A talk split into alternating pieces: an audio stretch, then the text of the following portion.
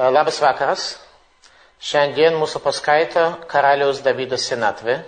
Тема нашей сегодняшней лекции – «Старость царя Давида». И для изучения этой темы мы воспользуемся с вами сегодня уже не книгой пророка Шмуэля, а книгой царств. Первая книга царств, э, книга глава 1. Сказано следующее. «Вамелех Давид закен бабе ямим вейхасугу бебгадава велой хамло. И царь Давид, закен Бабиямим, стал стар в те дни, и покрывали его одеждами, но эти одежды его не грели. И говорили ему слуги его, пусть поищут для господина моего царя девственную отраковицу, чтобы она была при царе и ухаживала за ним. И пусть лежит она у груди твоей, и будет тепло господину моему царю. На первый взгляд получается, что текст рассказывает нам о старом немощном деде, которому необходимо некоторые методы согревания. И на первый взгляд текст Танаха пришел нам рассказать о современных эффективных методах согревания старых дедов посредством девственниц. Мы видим, что, конечно же, все это совсем не так. И искали девицу красивую во всех пределах израильских, и нашли Авишак Шунамитянку, и привели ее к царю. И была девица эта очень красивая, ухаживала она за царем и прислуживала ему, но царь не познал ее. А Даниягу бен Хагид, возгордившись, говорил, я буду царствовать. И мы находим еще одного, желающего воцариться – Адониягу бен Хагит, сын царя Давида, который тоже захотел воцариться. И завел он у себя колесницы и всадников, и пятьдесят человек скороходов, бегающих перед ним. Метод воцарения уже налажен Авшаломом, точно тот же самый метод. И отец его никогда не огорчал вопросом, почему ты так делаешь. На первый взгляд, попустительство воспитания детей. И он так же, как Авшалом, был очень красив, и мать родила его после Авшалома. И советовался он с Юавом, сыном Цру, и с Авьятаром, священником, и они, следуя за Адониягу, помогали ему. Что мы видим теперь? Юав уже на стороне Адониягу. И Ивьятар, тот, который потерял Кигуну, он тоже уже на стороне Адониягу. Дальше перечисляется лагерь верных царю Шлому людей, но Цадах священник, и Бенияру сын Егояда, и Натан пророк, и Шими, и Раи, и храбрецы Давидовы не были заодно с Адонияру. Кто остается в лагере царя Шломо? Шими Бенгера. Шими Бенгера один раз уже выучил эту судью, понял, где его ошибка. Он уже находится вместе с царем Шломо. К Данияру он не идет. И зарезала Данияру мелкий, крупный, откормленный скот у камня Зухелыч, что Оэн Рогель, и пригласил всех братьев своих сыновей царя и всех мужей Юдиных, рабов царя, а Натана, пророка и Бениягу, и тех храбрецов, и Шлома, брата своего, не пригласил. А Даниягу, когда он приглашает всех, кроме царя Шломо, на свое воцарение, когда царь Давид уже, на первый взгляд, немощный, старый, и уже не контролирует ситуацию, не приглашает царя Шломо, отсюда мы видим, куда он, собственно говоря, метит, и против кого он намерился своим воцарением. И говорил Натан Батшеве, матери Шломо, сказав, «Слышала ли ты, что стал царем Аданиягу, сын Хагид, а господин наш Давид не знает об этом?» И пророк Натан приходит к Батшеве. Впечатление такое, что Батшеву тоже это не сильно волнует. Пророк Натан приходит и инициирует воцарение царя Шломо. А теперь пойди, советовал бы я тебе, спасай жизнь свою и жизнь сына твоего Шломо. То есть речь идет о том, что Аданиягу, придя к власти, понимая, кто настоящий царь Израиля, лишит царя Шломо жизни и матери его тоже. И иди явись к царю Давиду и скажешь ему, ведь ты, господин мой царь, клялся рабе твоей, говоря, Шлома, сын твой, будет царствовать после меня и он сядет на престол мой. Почему же стал царем Аданияху? И вот когда ты еще будешь говорить там с царем, приду я вслед за тобою и дополню твои слова. То есть пророк Натан говорит, что когда Батшева обратится со свободным текстом, то тогда он придет и наполнит ее слова. При этом мы видим, что то, что скажет пророк Натан, будет слово в слово соответствовать тому, что скажет Батшева. Никакой разницы. Чем же он наполняет слова Батшевы? Что он добавляет? И пришла Батшева к царю в спальню, а царь очень постарел. И Авишак, шунамитянка, прислуживала царю. И склонилась Батшева и поклонилась царю, и сказал, царь, что тебе? И сказала она ему, господин мой, ты клялся Господом Богом твоим, рабе твоей, Шлома, сын твой, будет царствовать после меня, и он сядет на престол мой. А теперь вот Аданиягу стал царем, а ты, господин мой, даже не знаешь об этом. И зарезал он множество волов, откормленного скота и овец, и пригласил всех сыновей царя, и Вьятара священника, и Юавова и начальника, Шлома же раба твоего не пригласил. Но ты, господин мой царь, глаза всех израильтян устремлены на тебя, чтобы ты сказал им, кому сидеть на престоле господина моего царя после него. И может случиться, что когда почиет господин мой царь с отцами своими, то я и сын мой Шлома будем считаться преступниками. И вот пока она говорила с царем, Натан Ханави, ба, пришел пророк Натан. И доложили царю, сказав, вот Натан пророк. И вошел он к царю и поклонился царю лицом до земли, и сказал Натан, господин мой царь, сказал ли ты, Адонияху будет царствовать после меня, и он сядет на престол мой. Так как он ныне сошел и зарезал множество волов, откормленного скота и овец, и пригласил всех сыновей царя и военачальников, и Вьятара священника, и вот они едят и пьют у него, и говорят, Ихи Адониягу, да живет царь Адониягу. А меня, раба твоего и Цадока, священника, и Бенияру бен Егояда, и Шлома раба твоего он не пригласил. И если по воле господина моего царя было это, то почему не открыл ты рабу твоему, кто сидеть будет на престоле господина моего царя после него? Я отвечал, царь Давид и сказал, позовите ко мне Батшеву. И вошла она к царю и стала перед царем. И поклялся царь и сказал, как жив Господь, который избавил душу мою от всякой беды, что как клялся я тебе Господом Богом Израилевым, сказав, что Шлома, сын твой, будет царствовать после меня – и он сидеть будет на престоле моем вместо меня, так я и сделаю это сегодня. И склонилась Батшева лицом до земли, поклонилась царю и сказала, да живет господин мой царь Давид вовеки. Что он живет вовеки? Всем ясно, что 70 лет заканчивается, он, он умирает. Что он живет вовеки? Вот теперь ты будешь жить вовеки. Вот теперь твое царство будет вечным. И сказал царь Давид, позовите ко мне Цадока, священника и Натана, пророка, и Бенияху бен Егуяда. И пришли они к царю, и сказал им царь, возьмите с собой рабов господина вашего, и посадите Шломо сына моего на мула моего, и сведите его к Гихону. И пусть Садок священник и Натан пророк помажут его там на царство в Израиле, и затрубите в шафар и возгласите, да живет царь Шломо. Потом поднимитесь вслед за ним, и он придет и сядет на престол мой, и он будет царствовать вместо меня. Его назначил я вождем Израиля Иуды, я отвечал царь Бенияху сын Егояда, сказав Амен. Да скажет также Господь Бог господину моего царя.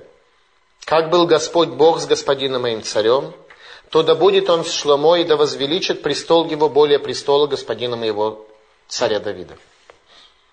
И спустились садок священника Натан пророка Бенияху бен Егояда и критяне и плетяне, и посадили Шлому на мула царя Давида, и повезли его к Гихону, и взял садок священник из шатра рог с елеем и помазал Шломо. И затрубили в шафар и возгласил весь народ, да жив царь Шломо. И поднялся за ним весь народ, играл народ на свирелях и веселился великим весельем, так что земля раскалывалась от криков его. И услышав это Даниягу и все приглашенные, которые были у него, когда они закончили трапезу, и услышал Йоав звук шафара и сказал, почему слышен голос шумящего народа. Еще он говорит, так вот, приходит Йонатан, сын священника Ивьятара, и сказал Даниягу, подойди, ты хороший человек, и сообщишь хорошую весть. Это был человек, который никогда не рассказывал Лашонара, никогда не рассказывал зло. Это человек, из уст которых можно было учиться. И он сын Ивьятара, того Ивьятара, который потерял первосвященничество во время восстания Авшалома.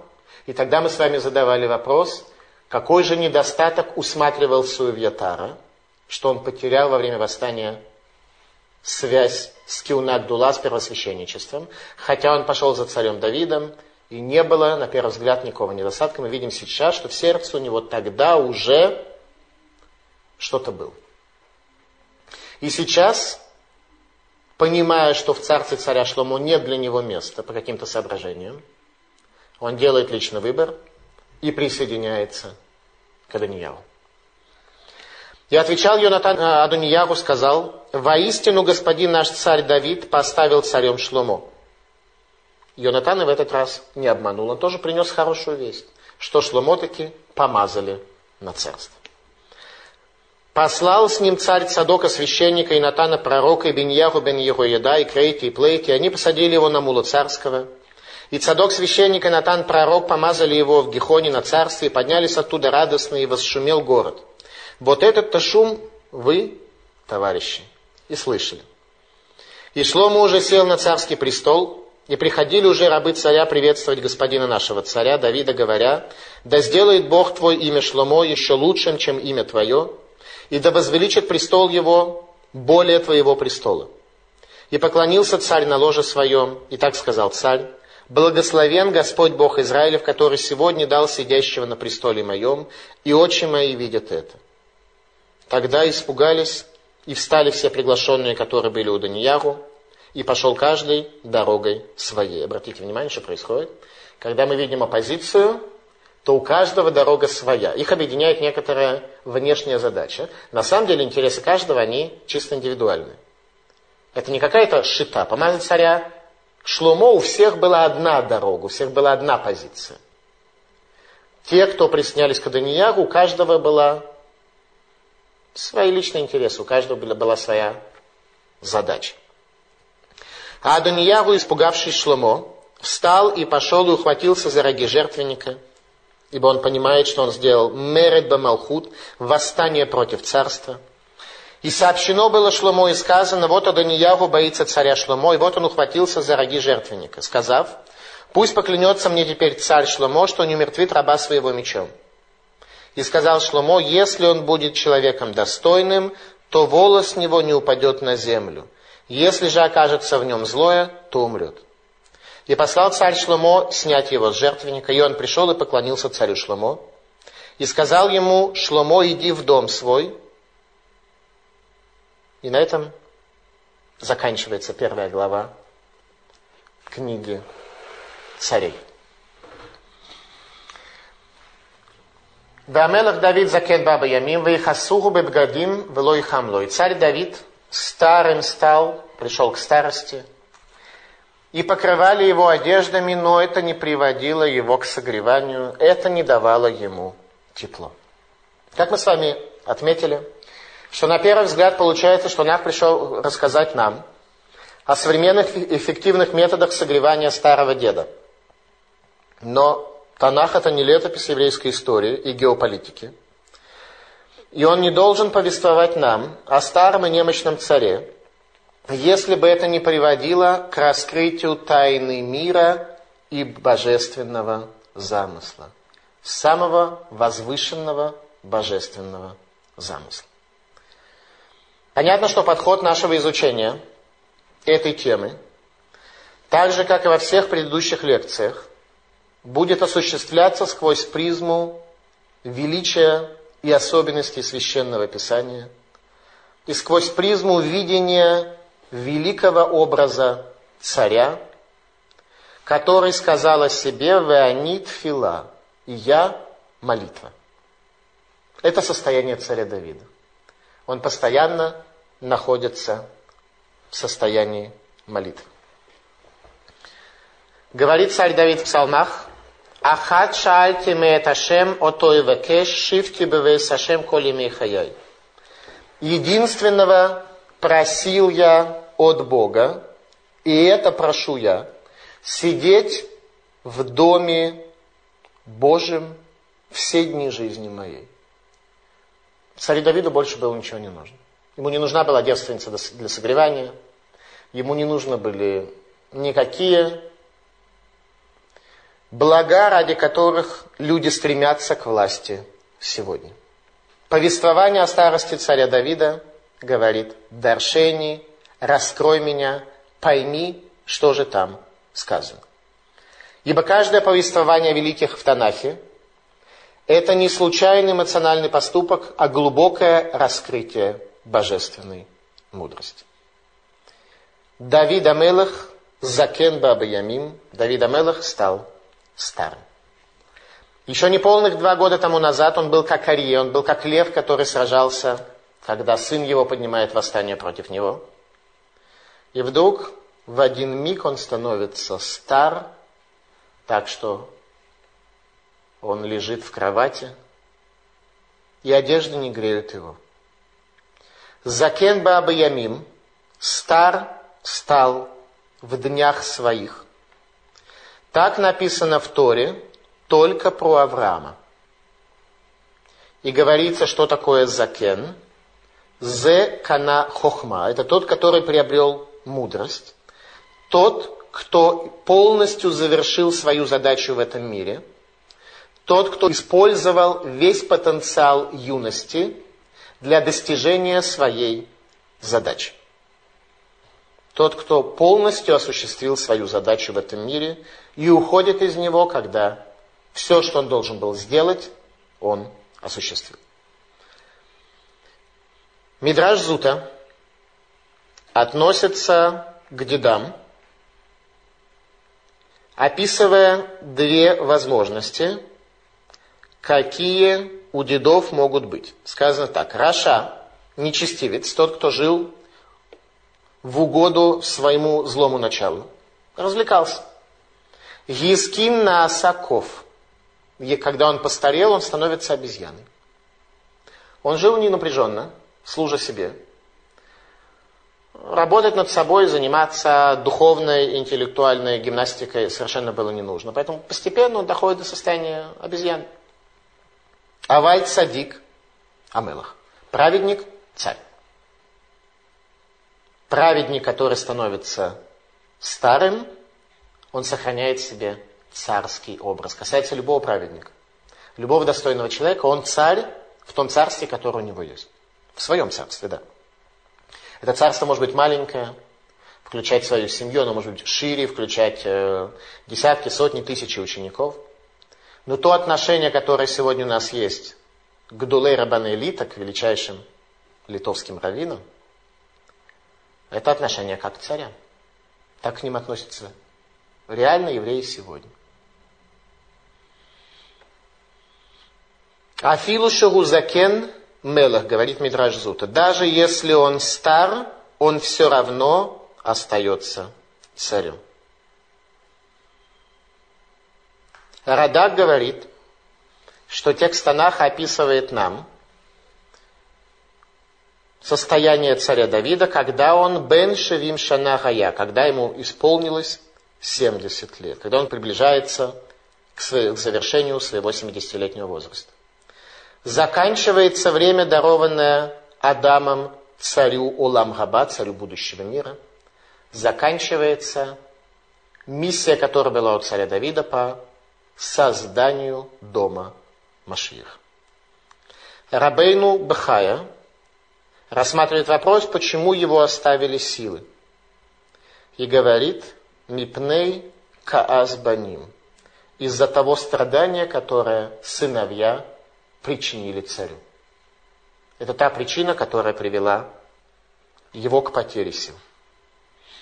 Мидраша Гада дает другое объяснение того, почему царь Давид вдруг стал слабым и немощным. Он говорит так.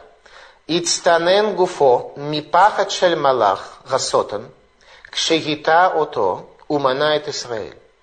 Что тело его выстудилось от страха, когда он увидел ангела смерти, когда тот привел его к ошибке, и царь Давид пересчитал Израиль. Когда царь Давид пересчитал Израиль. Когда царь Давид после победы над восстанием Авшалома и окончательное восстановление царства уже было непосредственно впереди, царь Давид посылает Юава перевести перепись населения, что оказывается запрещено историей. И тогда Всевышний предлагает ему три наказания – голод, меч или мор. И царь Давид выбирает мор, чтобы ни один человек не мог сказать, что царь Давид полагается на армию свою, или он полагается на запасники свои, поэтому он не выбрал голод. Мор, он всех касается в одной мере. От мору погибают все, богатые, бедные, защищенные, незащищенные, все.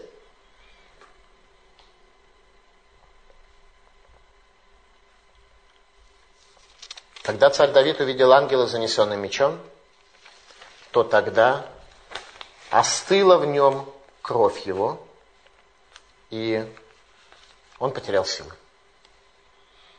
Илкут Шимони, Мидраш Илкут Шимони. באותה שעה ירד מלאך מן השמיים והרג את גד החוזה ואת ארבעת בניו של דוד והזקנים שהיו עמו. כיוון שראה את חרבו, נכנסה בו רטט, ושוב לא היה לו כוח שנאמר, Вамелах Давид закенба ба. В тот час спустился ангел с неба и убил пророка Гада. Тогда, когда рука ангела была занесена над Иерусалимом, погибает Гад Рахузе, погибает пророк Гад, один из великих пророков Израиля. И погибают четверо сыновей царя Давида. И старейшины, которые были с царем – когда он увидел меч ангела, то вошел в царя Давида страх и трепет, и больше не осталось у него сил. Царь Давид теряет все свои силы, как то сказано, «Ваамелах Давид закен бабаямин». И царь Давид старым стал в те дни. То есть это произошло мгновенно, когда он увидел меч ангела смерти. И Хасубы Бгадим, и его одевали в одежды, но одежды по какой-то причине не грели царя Давида. В чем заключалась эта причина? Малбим объясняет, что одежда сохраняет внутреннее тепло, а царь Давид как раз свою внутреннюю энергию, внутреннее тепло потерял, ибо подходит к концу время его царствования. Раша дает другое объяснение – Мипнейша карает кнафа мейли Шауль, что одежды перестали греть царя Давида из-за того, что он порвал край одежды Талита Шауля. Талмуд Брахот, дав самых бет, говорит, Коля ми вазеет абгадим бесов Каждый, кто позорит, кто с недостаточным э, уважением относится к одеждам, в конце концов он не может получить от них пользу. Мы видим с вами, насколько все связано. Мигалея Мукот. Мигалея Мукот объясняет, что отрезав край одежды царя Шауля, царь Давид причинил ущерб в мире ангелов. Гора, есть такое слово, Гимл Рейш Алеф, что является аббревиатурой трех ангелов – Гавриэль, Рафаэль, Ариэль отрезав край одежды царя Шауля, он причинил ущерб в мире ангелов. Царь Давид причиняет ущерб в мире ангелов. В результате, кто его проклинает? Шими бен Гера. Что такое Гера? Гимал Рейшалов. Гавриэль, Рафаэль, Ариэль. Все связано. Абсолютно все связано. В Танахе нет ни одного пустого слова, ни одной ненужной для нас информации. Отсюда и проклятие Шими Бенгера. Что такое одежда? Мидраж говорит, что праведники сидят в Ганедане, одетые в одежды, и восхваляют Бога. Речь шла о одежде как концепции, о том, что находится вовне человека, та оболочка, которую человек создает своей жизнедеятельностью. Сефер Ликутим приводит нам следующее.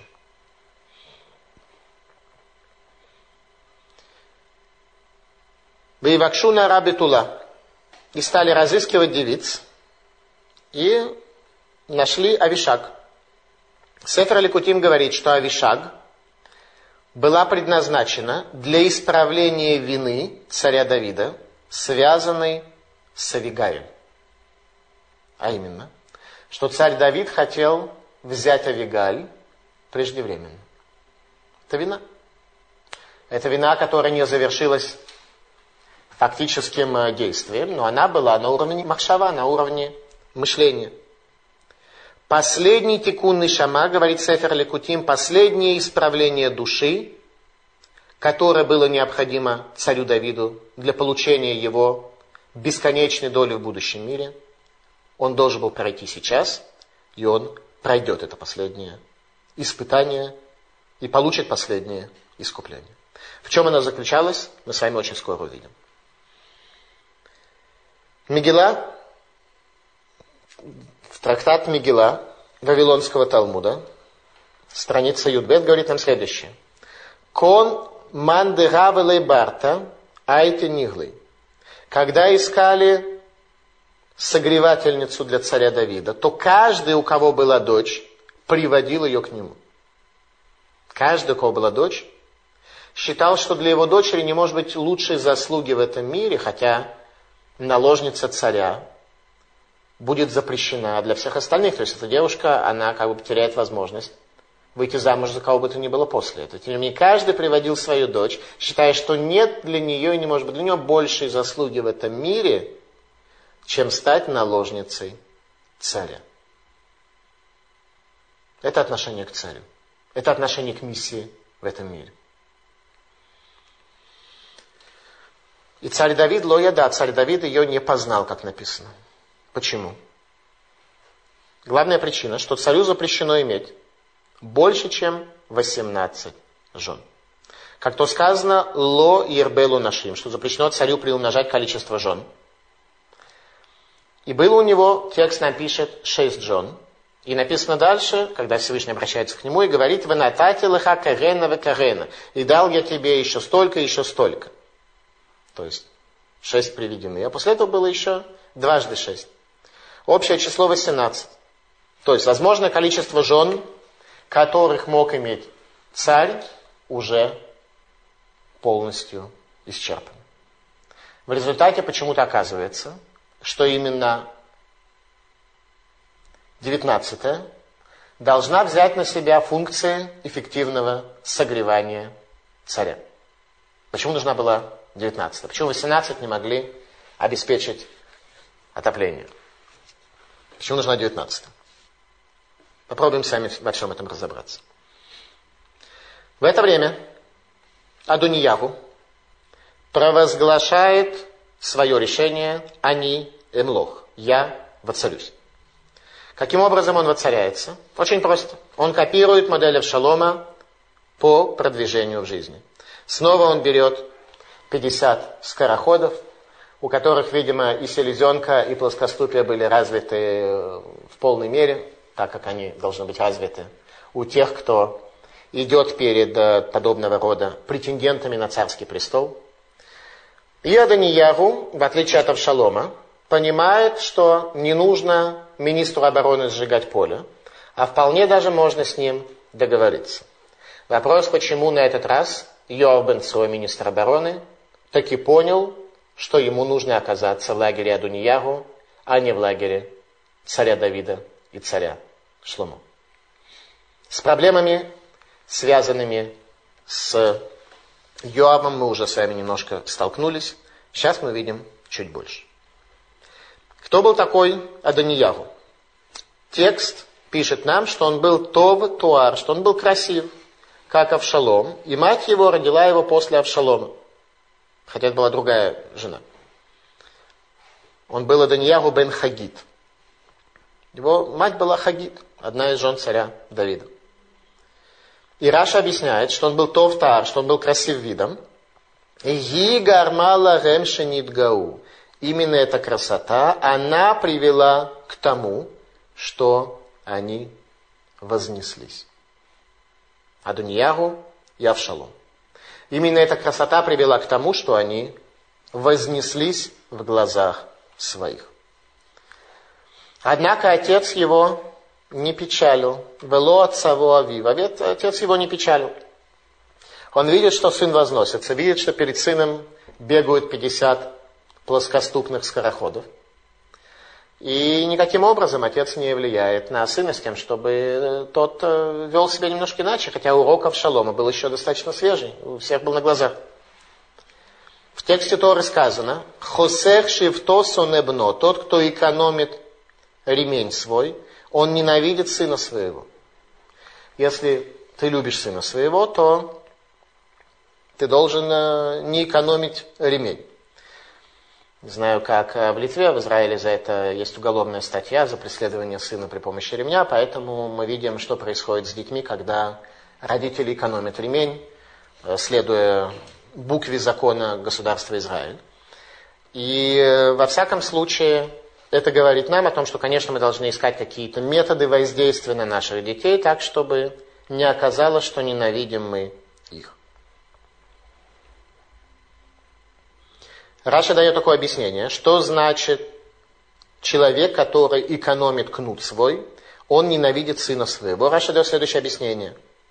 Лиматха, это пришло научить тебя, шерамоне тохахами бно, мевиоле демита. Это пришло научить тебя, что тот, кто воздерживается от убеждения сына своего, приводит его к смерти.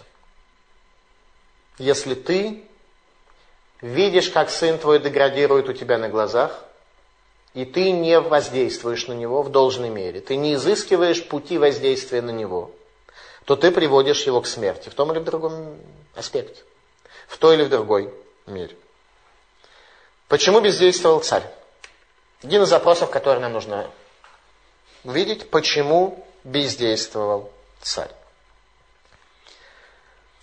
Первое, Царь, безусловно, полагался на способность своих детей увидеть то величие и ту истину, которая была в доме их отца. Он полагал, что ни один из его сыновей не должен и неуместно сделать ему поступок Авшалома и восстать против царства отца, против пророчества, против концепции дома Машиих. Тем не менее, царь Давид видит, что Аданияху сам не понял. Аданияху сам вывод не сделал. И способность понять тонкость дома царя Давида в себе не развил. И царь Давид не печалит его, он молчит. Не воспитывает его. И в результате закончится это очень плохо в следующей главе. Адуньяру таки будет казнен за восстание против царства Шлому. Что происходит? Почему? Мы увидим с вами. Для начала, какие основания у Даниягу воцариться над Израилем? Основание простое. Адониягу делают попытку воцарения, ибо он старший сын после Авшалома. Он старший из оставшихся. А именно, у нас э, порядок сыновей такой. Первый сын был Амнон. Второй сын был Даниэль. После него Авшалом. После него Аданияу. Амнон погибает. Его убивает Авшалом. Кто остается? Даниэль. Однако почему-то о нем никто не говорит. И вдруг после него поднимается Авшалом, а после него Аданьяву. А вот есть Даниэль, он как бы старший из оставшихся. А он где? Ну, тоже не поднимает восстание против отца своего, допустим. Да? Он э, учил тему так, э, как мы, э, и намного более глубоко, поэтому он за царство Шломо. Но почему все остальные суетятся, а Даниэль нет? Ответ.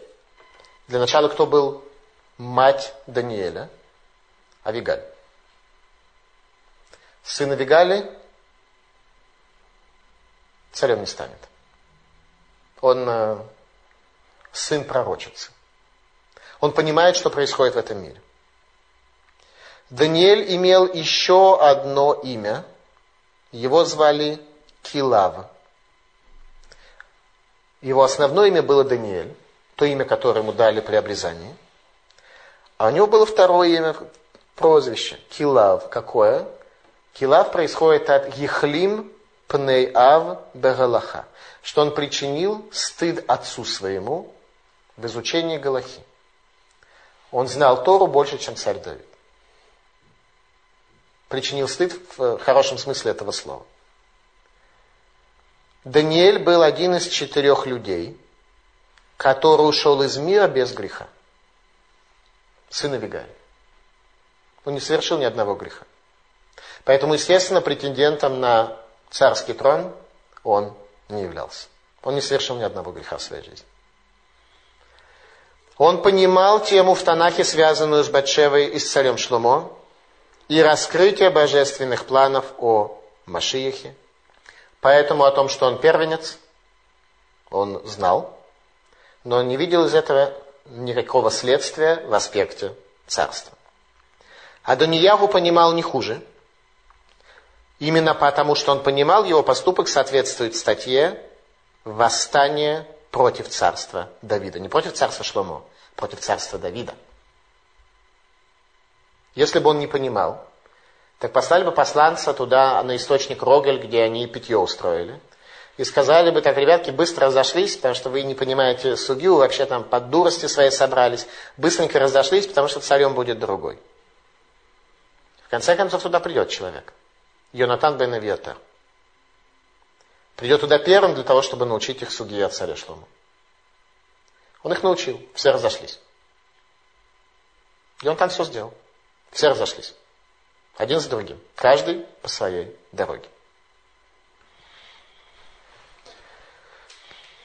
Итак, Адоньягу осуществляет связь с Йоавом и Евьятаром, то есть с министром обороны и бывшим министром по делам религии. Два центральных министерства, которые были при дворе царя. Понимая, что если они будут с ним, то все остальное они уже каким-то образом втроем утрясут. Против 12-летнего Шлому они смогут справиться и утрясут. К тому же народ, насколько он глубоко понимает, кто такой царь Шломо, что точно сказал пророк Натан, сказал он, не сказал, сказал обусловлено, сказал, если, а если другие условия произойдут, а если ему 12 лет, может быть, всегда можно каким-то образом переиграть любое пророчество, если захотеть, если захотеть искривить.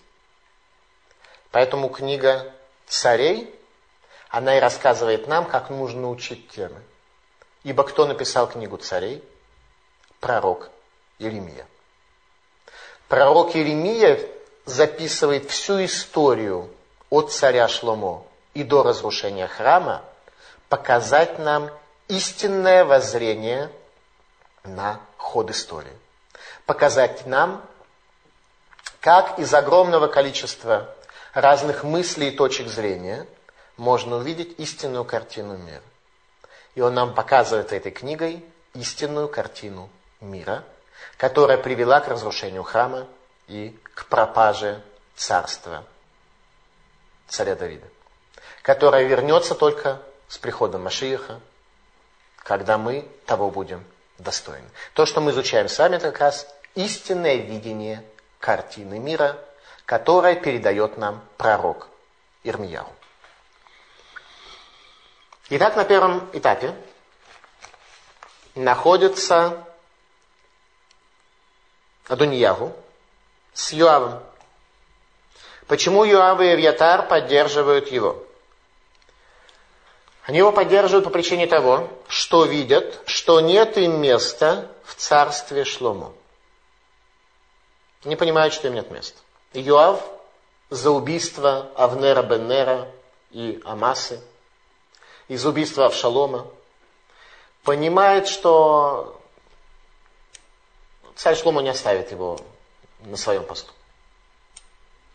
Он понимает также, что дальше он будет непричастен к тайнам народа своего. И Вьятар видит, что нет ему места в храме царя Шлома. Ибо Всевышний не говорит с ним через Урим и Тумим, не говорит через него. Урим и Тумим говорят с царем через первосвященника. Он потерял свое первосвященничество, он понимает, что в храме царя Шлома ему тоже нет места. В результате перед ними стоял очень тяжелый выбор.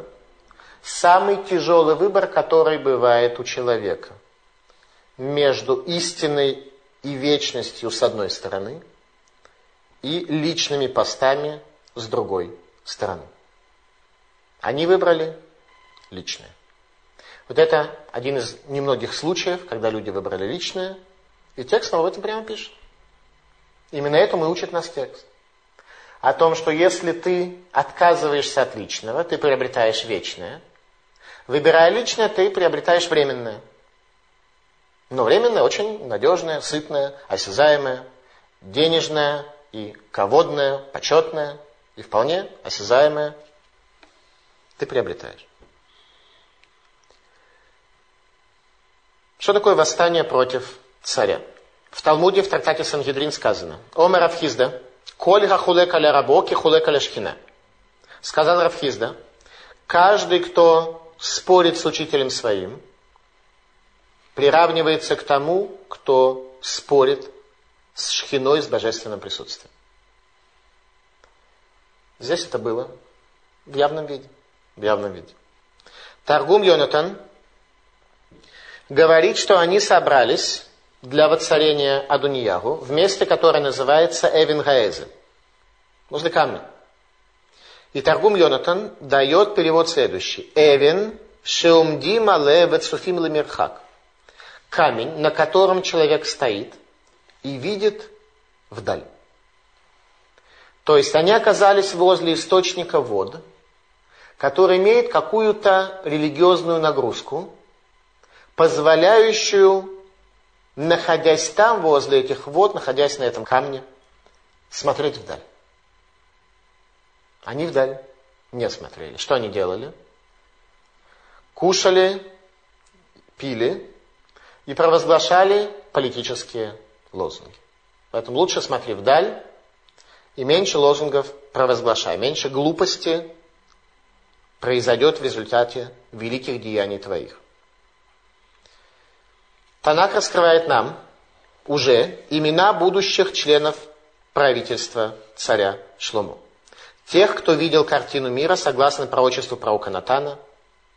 И среди них находится Шими Бенгер. Шими Бенгера сделал ошибку. Он научился из своего поступка. Он понял, что те пять проклятий, с которыми он обращался к царю, это, видимо, была легкая ошибка, он не так учил эти темы. Понял, что Галаха не так, как ему казалось тогда, а иначе. Поэтому остается царем Шламо, у него даже вопроса нет. Адониягу не позвал царя Шломо. И Раши дает на это следующее объяснение. Шеюде гая шегитнава лаванави ламелах. Ибо знал он, что было о нем пророчество пророка о его царстве.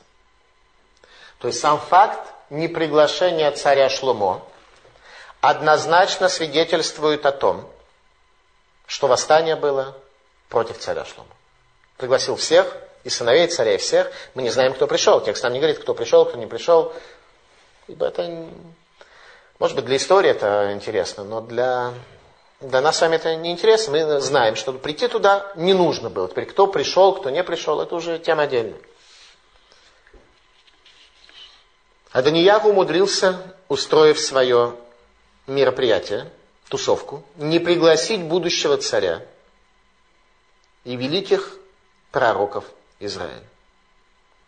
В этот момент подходит Натан к Батшеве и говорит ей, что наступило время прийти к царю. Наступило время прийти к царю.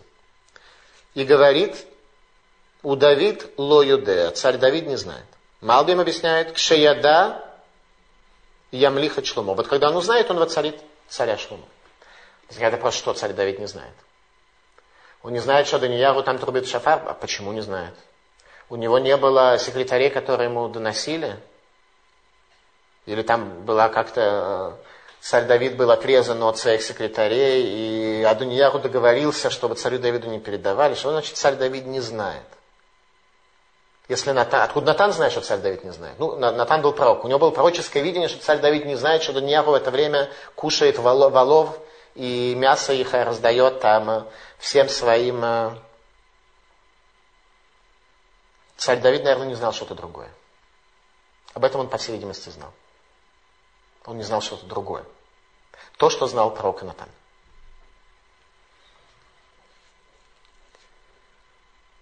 И говорит, объясняя Батшеве, почему она должна подойти к царю, умолти от навшех и спаси душу твою, и спаси душу сына твоего. Радак дает следующее объяснение, почему душу нужно было спасать. Спаси душу, ибо Адониягу убьет вас.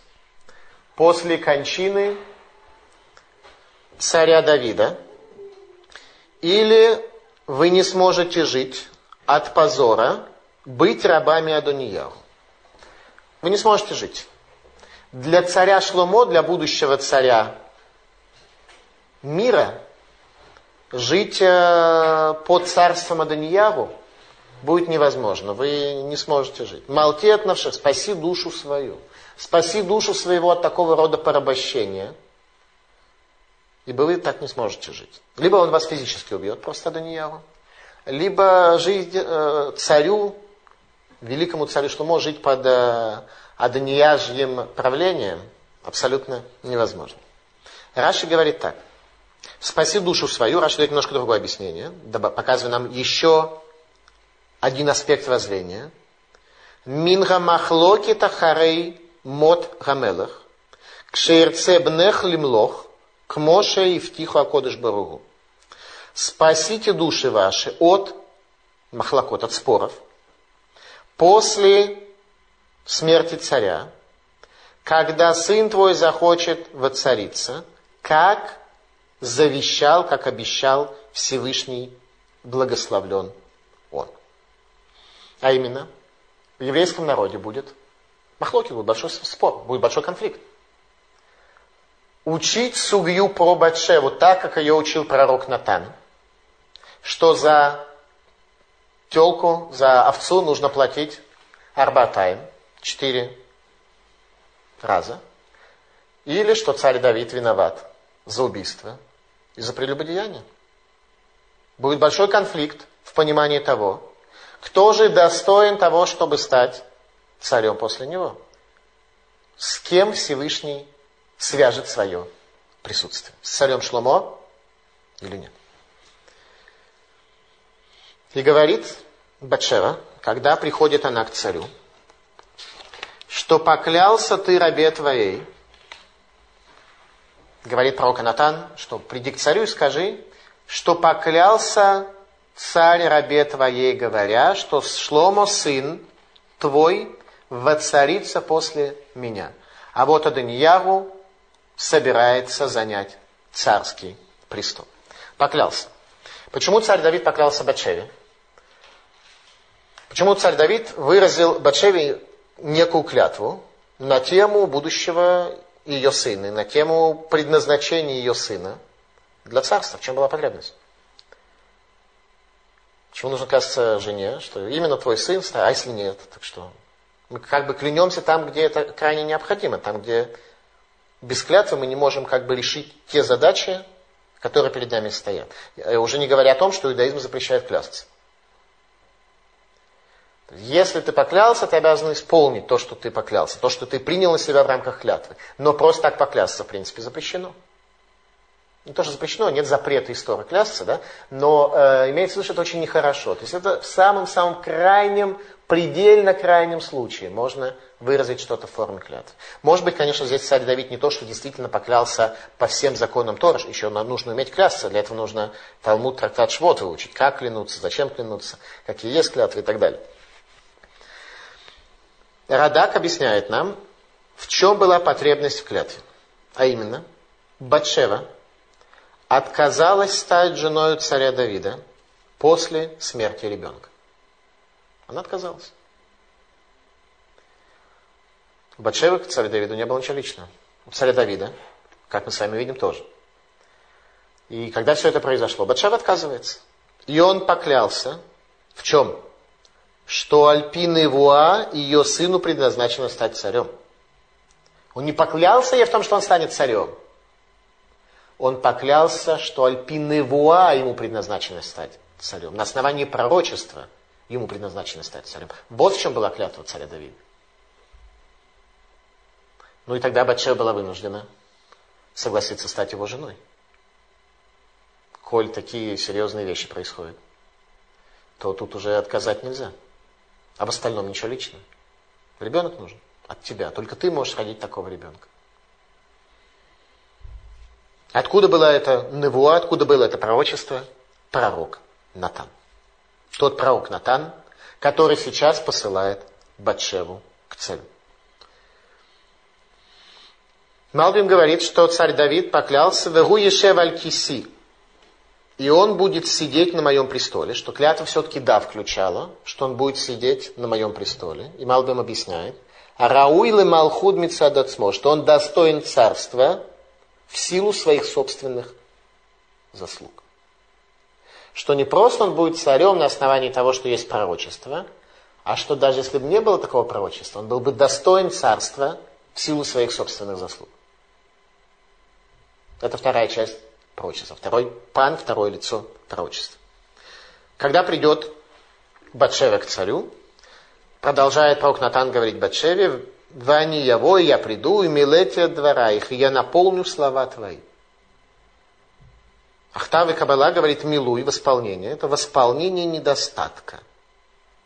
Есть некий недостаток, который я восполню. И возникает вопрос, э, как не знаю, пусть бы он ей полностью сказал, что надо говорить. Он как бы говорит, иди, а если будет недостаток, я восполню. Или он говорит, заведомо будет недостаток. Недостаток будет заведомо, я его заведомо восполню. Заведомо восполню недостаток, который будет в твоих словах. И мы видим, что когда приходит пророк Натан, он повторяет почти дословно то, что сказал Батшева, мы не видим практически никакого изменения. Мы не видим, что пророк Натан восполнил Вроде все, что нужно, уже сказано. Приходит Батшева к царю, сказано так. Ватикот Батшева, ватиштаху лемелах, вайомер амелах малах. И поклонилась Батшева царю, и спросил ее царь, что тебе? Мидраш говорит, лефи шелора гилает сло ядаки альдаварба. Из-за того, что Батшева редко приходила к царю, знал он, что какая-то причина привела ее к нему, а не какие бы то ни было личные отношения, ничего личного. Батшева приходит к царю, это уже означает, что что-то нужно, есть какой-то вопрос, который надо обсудить по, по делам. Батшева приходил к царю только по делам. Поэтому идея вспышки страсти, как люди могли бы искаженно понять историю с Батшевой, она просто не выдерживает никакой критики. Никакой критики. У царя Давида были две жены. Авигаль и Михаль. Это жены, которые дополняют человека, восполняют человека. Авигаль в аспекте этого мира, поэтому она родила Даниэля, который был Килав. Михаль в аспекте будущего мира, поэтому она рожает Итрама, который приведет гром в этот мир, связанный со своим пребыванием в хорошем смысле этого слова. Батшева не жена царя. То есть она да, жена, но она предназначена не для восполнения царя Давида как мужа, а для рождения Машиих. Она мать Машиих. Ее функция мать. У нее нет функции жена, у нее есть функция мать. Это еще ярче может привести нам к пониманию, что история Батшевы – это не вспышка страсти, а глубокий, продуманный шаг. И говорит Батшева царю, Вехаяки шахава дуния мелах и мавота, вехаите они убни шломо хатаим. И будет, когда царь отойдет к отцам своим, то тогда буду я и сын мой Шломо грешниками. Почему будем грешниками? Народ будет неправильно учить тему о Батшеве, повествование Танаха о Батшеве. Народ просто будет учить неправильно. Потому что такую тему, прежде чем ее выучить, таких тяжелейших условиях, которые были у царя Давида, нужно очень много трудиться. А народу всегда легче оговорить. И злой язык, он выплескивается намного легче, чем если нужно о ком-то что-то доброе сказать. Доброе сказать э, намного тяжелее, чем взять и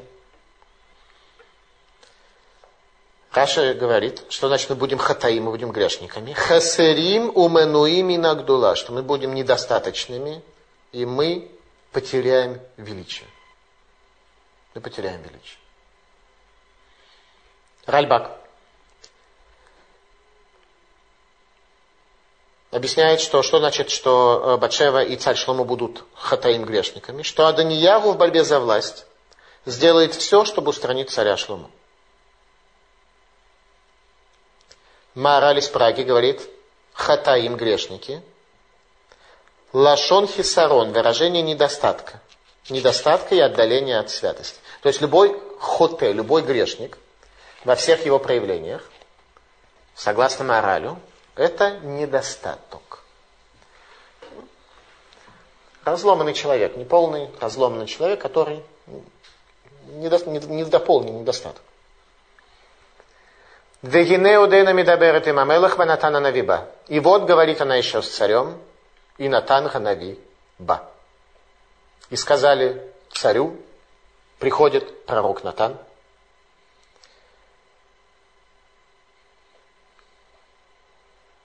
И пророк Натан вошел к царю и поклонился. И Рамбам на основании этого места в Танахе приводит в Галахе «Афилу навиу медлиф неамелаху миштахавели фанаварце». Даже пророк стоит перед царем и кланяется ему до земли. И царь Давид подтверждает царство царя Шлому. На первый взгляд, как мы видели, престарелый царь, который согревается методом э, использования девственницы для согревания дедов – Царь э, ничего не знал о том, что происходит. Послали Бачеву, после этого приходит пророк Натан, говорит то же самое. Ну и на второй раз до царя дошло, и он говорит, а теперь можно уже царя Шлому во царя. Сейчас мы увидим. И после этого говорит Бачева слова, и хи гамелах Давид Леулам. И будет тогда жить господин мой царь навсегда. А Гриза Леви говорит, что вечность царства Давида и Машииха происходит от потомков Шламо. А именно, царство Давида обусловлено соблюдением воли Всевышнего и величием. А царство Шломо, безусловно. Царство Шломо и его потомков, безусловно. Если бы царь Давид не был достойным, он мог бы потерять царство. Оно могло бы перейти кому-то другому из колена Иуды. Царь Шломо и его потомки, даже если они будут недостойны, а будут такие – это тема нашего следующего диска «Цари Израиля 2» от царя Шломо до царя Циткиягу. Мы изучим с вами каждого царя, начиная от царя Шломо и кончая царем Циткиягу. И мы увидим, что там были ребята очень даже грешные и странные, и прокаженные, и слезоточивые, и каких там только не было. Поэтому для того, чтобы вечность царя Давида могла сохраниться, требовался царь Шломо. Ибо его заслуга будет такая, что его потомки сохранят царство навечно. Малбим дает объяснение, что значит «господин мой царь будет жить навечно», что престол царя Израиля будет называться Кисе Давид, престол царя Давида. Все последующие цари будут сидеть на престоле царя Давида, даже не на престоле Шломо. Возникает вопрос, почему же все-таки текст нам подчеркивает столь ярко, что царь Давид бездействовал перед угрозой восстания Адониягу? Мы все-таки видим, что Адониягу не удалось его отрезать, как мы могли бы, может, предположить, от внешнего мира. Батшева свободно проникала, а пророк Натан свободно проникал, все свободно проникали в нужное время. Вдруг царь Давид не знает о том, что Адониягу воцарился. Или он не знает что-то другое. И главное, что сказал пророк Нави, каким образом он восполнил и дополнил слова Батшева. На первый взгляд, пророк Натан и Батшева выглядят как активно действующие стороны. Хотя, на самом деле, клятва царя Давида о Шломо была для них и не по их инициативе. Царь Давид об этом говорит псалом. Он говорит так. Работ махшавот белевиш, веацат ашем такум. Многие замыслы наполняют сердце человека, но совет Бога, он встанет, он сохранится навсегда. Царь Давид имеет в виду восстание Адуньягу. Точнее, не восстание, Адуньягу не восстал, он лишь э, начал процесс воцарения. Процесс воцарения Адуньягу и его бездействие. Работ махшавод было выше, многочисленные мысли в сердце человека. Вы можете с этими мыслями в сердце болтаться по городу и к водному источнику подходить, и валов резать, сколько вам влезет. Однако совет Бога, он встанет. Когда встанет? В свое время. Есть какое-то время. Царь Давид почему-то не может принимать активное участие. Деврея Мим говорит так. Иней бен ладлыха, иш минуха. В книге Деврея Раимим приводится пророчество пророка Натана полностью, в то время как в книге пророков оно не приводится. Иней бен ладлыха. Вот сын родится тебе. Гуигье иш минуха. Он был человеком покоя. Вегани хотило миколю вав мисавив. Я успокою его от всех врагов вокруг него. Кишло мы ешмо ибо Шломо будет имя его.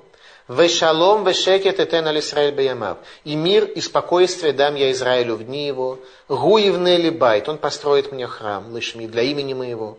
Вегу ели лебен, вани лолав, он будет мне сыном, а я буду ему отцом. Варахинотет кисе малхуто, аль Исраэль адулам. И я сохраню престол царства его над Израилем навсегда. Царь Давид – от царя Шломо пишет псалмы. А Даньяу, когда поднимал восстание, он читал псалмы, он знал о существовании псалмов. И он знал, в частности, о псалме, который написан Тейлим Айн Бет, 72-й псалом. Лешломе Луким Мишпотеха. По поводу Шлома Бог закон твой. Закон твой царю. Мишпатеха лемелехтен. Закон твой царю дай. Вециткатха бен мелах. И праведность твою для сына царя. О ком он пишет? Ле Шлому. Он пишет для Шлома все эти слова. Чтобы Бог дал закон и милосердие сыну царя. Он пишет о Шлома конкретно. А Шлома он пишет в том же самом псалме, и гишмо леолам, пусть имя его будет навсегда. Лифней шемеш янун шмо, прежде чем солнце появилось, имя его возникло. О ком идет речь? О Машиихе. О Машиихе, который произойдет из Шлома. А сам царь Шломо имел шанс стать Машиихом. И то ли по каким-то причинам, которые будем изучать с вами в последующих лекциях, уже в следующем диске, мы увидим, что помешало царю Шломо стать Машиихом. Ваид Бархубо, и все найдут источник благословения в нем – Коль гоим яшругу, все народы восхвалят его. Мы видим, как народы относились к мудрости царя Шлому. Бару Хашем Элуким, Элуке Исраэль, Осе Нифлаот Лвадо. И благословен Всевышний Бог, Бог Израиля, делающий чудеса сам. У Барух Шем Кводо Леолам. И благословлено имя славы его навсегда. Ваималек водоет коля арец. Амен ва амен и восполнит славы его всю землю. Амен и амен. Калут филот Давид бен Ишай. Закончились молитвы Давида, сына Ишая. То есть, когда царь Шломо станет царем, вот тогда закончились молитвы Давида бен Ишая. Больше не надо ничего. Это все. Это пишет царь Давид. При этом он бездействует, когда Данияху воцаряется. Не бездействует. Он пишет нам, что не бездействует. Он пишет «Рабу Махшавот Белавиш». Очень многие люди, они в сердцах своих запрограммировали себе желание стать президентом. И цата такум, она только совет Бога он сохранится. Почему бездействовал? Если для царя Давида, как мы увидели из этого псалма, помазание царя Шломо было первостепенной вещью. Так что когда это закончится, когда помазание осуществится, тогда он сказал, Калут Филот Давид бен. Закончились молитвы Давида бен. Больше молитв нет. Все. Вся работа закончена. Больше ничего нет. Почему же он так пассивно относится? И мы видим, на первый взгляд, что только инициатива Батшева и Натана вообще привела к тому, что царь Давид выразил свою точку зрения на этот счет. Ну, потому что не всегда точки зрения нужно выражать, когда делаешь какое-то дело, когда стоит какая-то задача. Царя Давида была еще одна задача. Ответ заключается в испытании Авишаг. Главная проблема царя Давида заключалась в том, что он совершал некоторые необходимые действия для царства преждевременно и поспешно.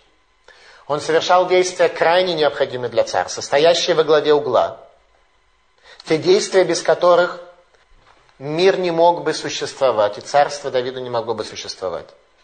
Но некоторые из них он совершает преждевременно и поспешно. В частности, у него было две ошибки, связанные с женщинами. Батшева была ошибка Бемаасе в поступке. Он взял ее преждевременно физически. В результате он получил наказание восстание Авшалома Бемаасе, действие. Авигаль, он хотел взять преждевременно Бемахшава в мыслях своих, она его остановила. В результате восстания Адунияру Бемахшава в мыслях. Адунияру только считал, что он царь. Единственное царское действие, которое сделал, что он шашлык поел со своими парнями. Тусовку организовал. Это все, что сделала Адуньяр. И царь Давид старый, и понимает, что его реестр оплаты за свои грехи, он уже закончился. А не сможет поднять восстание. Не за что. Не за что поднимать восстание. Ну пусть побеснуется. Царя Шломового царят. Ну и все будет нормально. Сын беснуется, воспитанию не подлежит. Необучаемый. Беснуется со своими пацанами и министров туда собирает. И опять же говорит, хорошо, мы сможем увидеть, кто в правильном лагере, а кто в оппозиции. Чтобы в дальнейшем строить уже царство Шломо на тех людях, которые окажутся верными. А что, Натан Нави этого не знает? Почему Натан Нави посылает Батшеву? Натан Нави не знает, что Аданьяху не сможет поднять восстание, несмотря на то, что с ним министр по делам религии и министр э, обороны, которые уже теряют свою мощь и теряют свои посты. Натан Нави этого не знает. Почему он посылает Батшеву? Почему он суетится? Он говорит, ты пойди, а я восполню твои слова. А именно. Говорит Аризаль, что все, что относится к великим, Всевышний относится к ним педантично до толщины волосины. Так что даже грех в мыслях мешает исправлению их одежд. Натан Нави должен был излечить царя Давида и привести его к тому, чтобы одежды начали его греть. Вот это он и восполнит. Вани мале двореха, я восполню твои слова. Авишаг была предназначена исправить грех Авигайль. И задача царя Давида заключалась в том, чтобы воздержаться от нее и других аспектов правления. Последнее испытание, которое было у царя Давида, что ему дали девственницу красивым видом, так что искали ее во всей стране. А он должен был воздержаться от нее, потому что реестр жен переполнен. Она его грела, а он должен был воздержаться от нее. Нелегкое испытание. Нам казалось, что это старый дед, которого нужно было греть. Оказывается, дед э, дедом, да, а испытание воздержаться от э, красивой девственницы. В этом суть испытания. Исправить то, что он делал действие преждевременно. И воздержаться от других элементов правления. Царь перед смертью должен был перестать созидать. Царь перед смертью должен был остановиться. За короткое время перед смертью. Мы не знаем, э, сколь быстро это было перед смертью, но уже было вот, там могли быть дни, могли быть недели, но не более того. Скорее дни. Хотя мы точно не знаем. Авишак была Яфаднод. Но у царя Давида максимально дозволенное число жен в количестве 18 особей. И царь Давид ждет, когда завершится испытание и исправление завершения всей его жизни, чтобы воцарить Шломо над исправленным царством вечности, над исправленной своей судьбой царя, престол которого сохранится навсегда. Тут приходит Бачара и говорит, Аданьяху воцаряется. Как смотрит на него царь Давид? Типа того, а что ты от меня хочешь? Ну, воцаряется, воцаряется, пусть воцаряется. Не воцаряется, не воцаряется. Как бы, ну, воцаряется. А Данья, хорошо, царем будет, замечательно. Поклялся, говорит, судью будет иначе учить, мы будем грешниками. Ну, царь Давид не хочет свою жену так уж и обижать, да, но он как-то слушает внимательно и говорит, меры примем. Там, ну, я не знаю, как, детали, как там точно у них было, всю эту динамику я не знаю. Но царь Давид не сильно был разгорячен полученной информацией, не сильно это дело его волновало. И тут говорит пророк Натан, я приду и дополню твои слова. Вегеней Натана Навиба. И вот пророк Натан приходит и говорит, уже можно. Царь Давид говорит, уже можно. Отсылает Авишаг и говорит, царя Шламона Мула воцаряем. И тогда, когда приходит пророк Натан, царь Давид произносит свои последние слова. Калу тфилот Давид бен Ишай. Закончились молитвы Давида, сына Ишая. Вот тогда он сказал эти слова когда Натана Навиба, когда пришел пророк Натан. И отдает распоряжение о помазании царя Шлома. Гихон. Источник Гихон, где это помазание было осуществлено. Шейн мушхим это малахим эль маян симан шетимашех малхуту. Как говорит Раши, что не мажут царей иначе, как на источниках вод, качестве хорошего знака, чтобы продолжалось царство их. Утакатым бешуфара, потрубите в шафары. Мецуда Давид говорит, лашмела рабим, дать возможность услышать всем о том, что храм будет построен.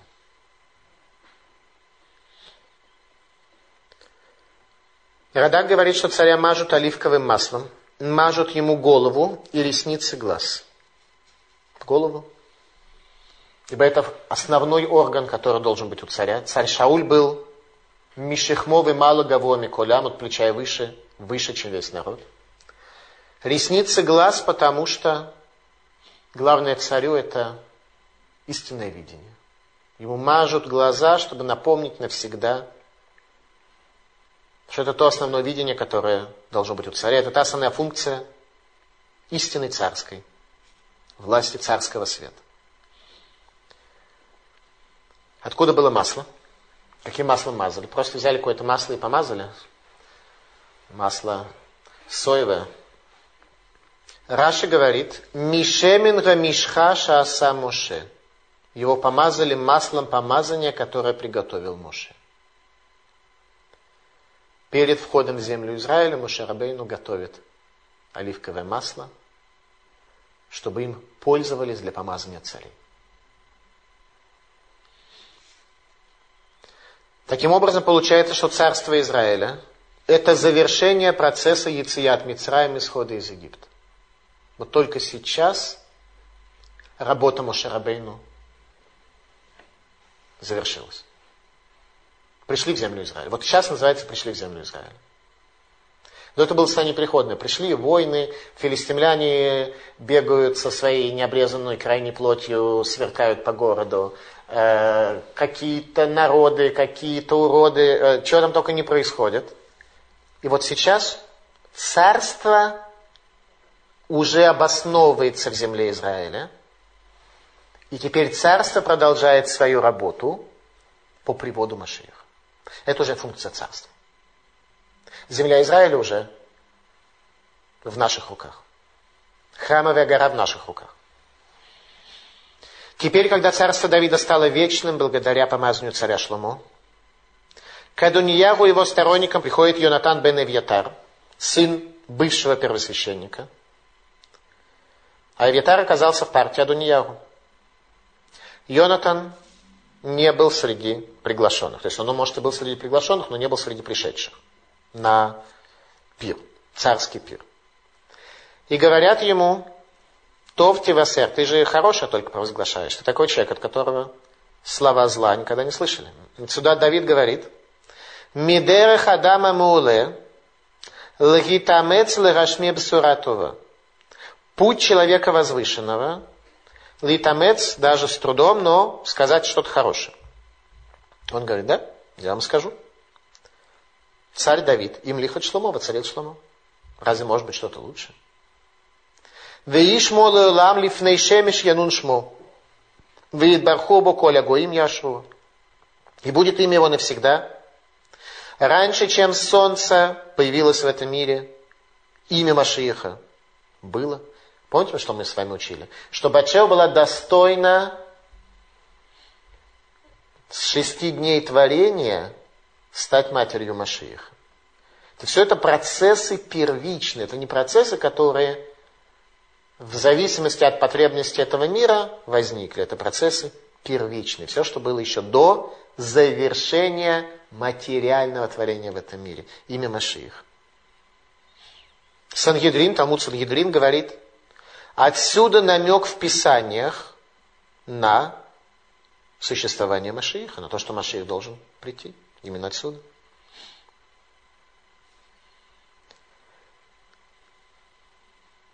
Адуньягу прекрасно понимает, какое зло он содеял. Коль Ильягу, Вилинский Гаон, в книге Коль Ильягу, говорит следующее. Зачем Адуньягу схватился за корнотами зверь, за рога жертвенника? Э, ведь текст нам говорит о том, что если человек грешен и надлежит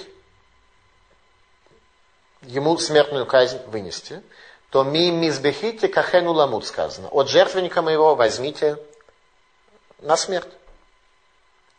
Поэтому зачем он зацепился? Вроде как это не давало ему еще... В случае, если у него какие-то грехи. Опять же, какой грех у Даниэла, то нам, нам тоже нужно будет понять. Во всяком случае, почему он зацепился за жертвенник? Чем это помогает? Помогает это вот чем. Э, жертвенник это место, выходящее за рамки мирской реальности, говорит Велинский Гаон. И мизбехите кахену ламут. От жертвенника заберите человека на смерть. Имеется в виду посредством Бейдина, посредством решения Бейдина. Если Бейдин примет решение о том, что человеку положена смертная казнь, тогда его можно забрать даже от жертвенника. Но жертвенник спасает от царского указа о наказании. Жертвенник не спасает от решения Бейдина, но от царского указа о наказании он спасает. Каз... А в чем разница? Казненный решением царя, имущество его принадлежит царю. Он не хоронится в гробнице отцов. Тот же, кто казнен решением Бейдина, имущество его наследникам, и он хоронится в гробнице отцов. Поэтому зачем Адуньяу хватался за рога? Для того, чтобы быть захороненным в гробнице отцов. И для того, чтобы имущество не передать царю Шлому. Что делает Аданияху? Видит, что царя Шломо воцарили. Что надо делать? Понятно? Имущество спасать. И он бегом к рогам, за рога зацепиться. И говорит, я с рогами, поэтому нельзя мое имущество отдавать царю Шлому. Только моим последствиям. Убивать, пожалуйста, никакого базара. Галаха, знаю. Лишать меня жизни, никакого базара, согласен. Но имущество детям, а не царю Шлому. Ну, хорошо. Какое было решение царя Шломо? Посмотрите, какое было у него решение. ויוגד לשלמה לאמור, הנה אדוניהו ירא את המלך שלמה, הנה אחז בקרנות המזבח לאמור, יישבע לי כיום המלך שלמה, אם ימית את עבדו בחרב.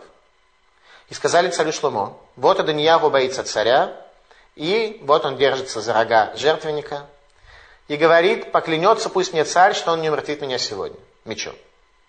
Возникает вопрос, а зачем царю Шломо нужно клясться? Что вдруг он должен клясться? Но он как бы надеялся, что а вдруг это дело пройдет, вдруг царь Шломо захочет не портить отношения в день своего прихода и так далее, и так далее. Что сказал царь Шломо? Вайомер Шломо. Ими еле венхай, лой поль мисаро то арца, им ратим цебовамет. Царь Шломо говорит, если он будет достойным, то тогда волосина не упадет с головы его на землю. Но если зло найдено будет в нем, тогда он умрет. Что он ему дает? Он дает ему решение царя. Решение царя. Смертная казнь условно.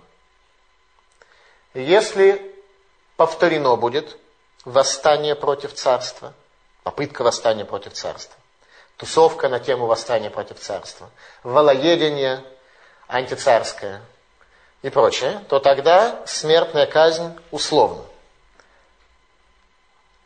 То есть тогда она будет уже не условно, тогда будет безусловно. А пока условно.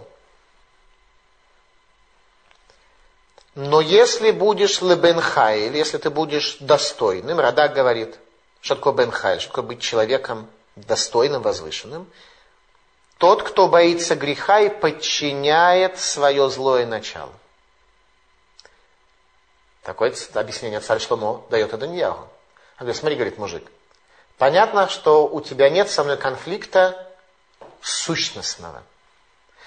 Что те, кто считает, что я должен быть царем, они считают, что пророк Натан считает, что я должен быть царем. А ты считаешь на основании каких-то других духовных, пророческих, фундаментальных доводов, что нет, царство на самом деле принадлежит тебе, и тогда, если ты не станешь царем, то вот тогда у еврейского народа полный будет завал, храм не построится, все будет не так, и все остальное. Говорит, смотри, ты же понимаешь, у тебя таких доводов нет. Единственный довод, который есть у тебя, это твое злое начало, твоя царара.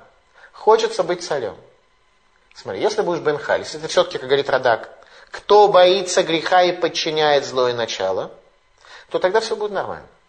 Ты переборешь в себе желание быть царем. Ты, малыш, переборешь свое желание быть царем, говорит 12-летний царь своему старшему брату. Ну а если нет, то Говорит Малбим, почему эта глава не приводится в книге пророка Шмуэля, завершая повествование о царе Давиде? Потому что она касается воцарения царя Шломо и всех его потомков. Это первая глава из книги царей. Все царство Дома Израиля в этой главе находит свой корень. Натана Навиба, приходит пророк Натан – и дополняет слова Батшевы, говоря, уже можно. И тогда царь Давид говорит, Калут Филот Давид бен Ишай. Закончились молитвы Давида, сына Ишая. Спасибо за внимание. Пожалуйста, вопрос. Что значит, что Давид отказался от творчества? И, и в чем это выразилось? не от творчества, а от деятельности. Царь Давид в конце жизни своей должен был в рамках испытания воздержаться от созидания, воздержаться от действия. Каким-то образом это было понятно ему. Я не знаю, откуда, как, почему он пришел к такому заключению, я не знаю, но каким-то образом ему и пророку Натану стало ясно, что у царя Давида сейчас должно быть последнее исправление его греха, воздержаться от шунамитянки – и воздержаться от влияния на царство. Это выразилось в том, что он передал царство Шломо. Это выразилось в том, что он не останавливал Даниягу, а давал возможность ему бесноваться со своими пацанами. А что значит закончились молитвы? Это означает закончилась жизнь? Закончились молитвы, что все, что царь Давид просил Всевышнего помочь ему в исполнении его миссии, в исполнении его функции, все уже сделано. Все исправление, которое царь Давид должен был сделать, уже сделано. За свои 70 лет он закен баба ямим. Он старый пришел в одни, он исправил все, что он должен был исправить. Молитвы больше не осталось.